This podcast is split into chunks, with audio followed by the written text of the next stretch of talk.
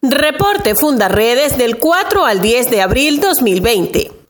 Fundaredes viene realizando un monitoreo diario sobre la contingencia del COVID-19 a través de su red de activistas en el país y su observatorio de derechos humanos en los estados fronterizos para documentar el contexto de derechos humanos y sus vulneraciones derivadas de la pandemia en el marco de la emergencia humanitaria compleja que vive Venezuela. Y en relación a ello señala que la llegada de cerca de 4.000 migrantes forzados que retornaron al país a través de la frontera tachirense ha generado alarma, temor y angustia en comunidades de San Antonio, El Palotal, Ureña, Los Capachos, Rubio y San Cristóbal, donde se han producido protestas con cierre de vías y los vecinos se han organizado para hacer vigilias frente a los centros educativos para evitar que cientos de retornados sean instalados en lugares que no han sido edificados para servir de refugio, evitar la ocupación de escuelas y el posible deterioro de las mismas, además del posible brote de casos de COVID-19 que pudiesen traer del exterior.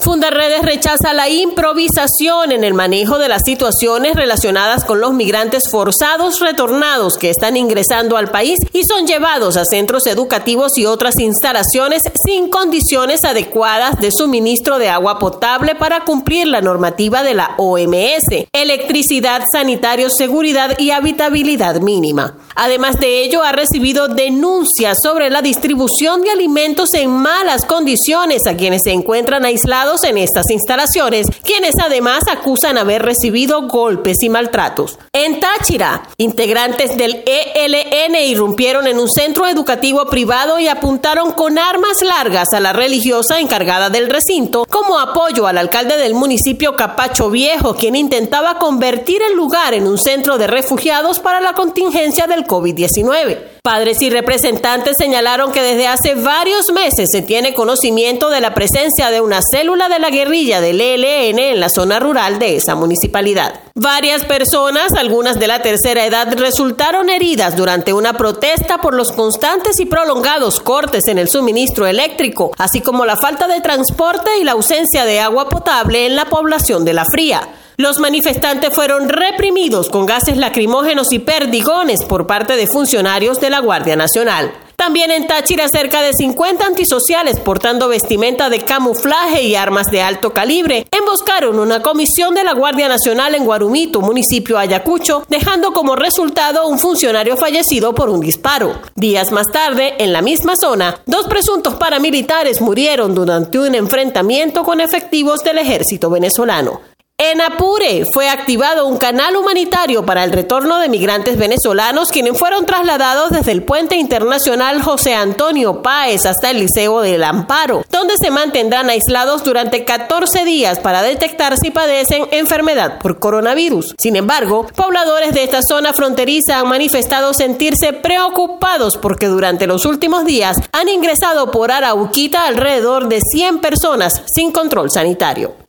En Bolívar, pueblos indígenas Yecuana y Sanema del río Caura protestaron la presencia de grupos armados que violan a sus mujeres, maltratan sus comunidades y contaminan sus predios. Irregulares armados emboscaron mortalmente al comandante de la 512 Brigada de Infantería de Selva del Ejército en Tumeremo, teniente coronel Ernesto Solís, y a su acompañante, quienes presentaron varios impactos por arma de fuego. Familiares de varias víctimas acudieron a la Fiscalía del Ministerio Público con representantes de los derechos humanos para hacer denuncia formal contra el teniente fallecido, a quien acusaron de ser responsable de desapariciones forzosas.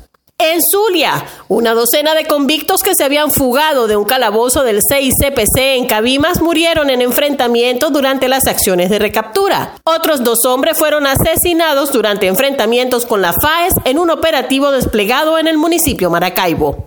Los apagones en Zulia no cesan. Esta semana se registraron al menos cinco fallas generales en el suministro de energía en la entidad. Revelan que el mexicano cártel de Sinaloa se aloja en la población de Machiques de Perijá para utilizar a Venezuela como trampolín para el tráfico de drogas a diversas partes de la región. Comparte, ayudemos a vencer la censura en Venezuela. Consulta esta y otras informaciones en nuestro portal www.fundaredes.org.